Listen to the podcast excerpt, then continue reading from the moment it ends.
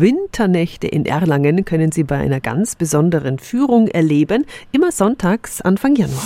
365 Dinge, die Sie in Franken erleben müssen. Die Nachtwächterin Petra Polimeno nimmt Sie mit auf eine romantische Tour. Frau Polimeno, worum geht's bei der Führung? Also da geht's um die Winterzeit, um die dunkle Zeit, um diese ganze Advents- und Weihnachtszeit und zwar um den Ursprung, weil der geht ganz weit zurück. Und wo geht die Führung lang? Wir fangen an am Neustädter Kirchplatz, gehen dann rüber über die Unibibliothek, die neue wie die alte, und dann in den Schlossgarten rein und durch den Schlossgarten durch. Und das ist was ganz Zauberhaftes.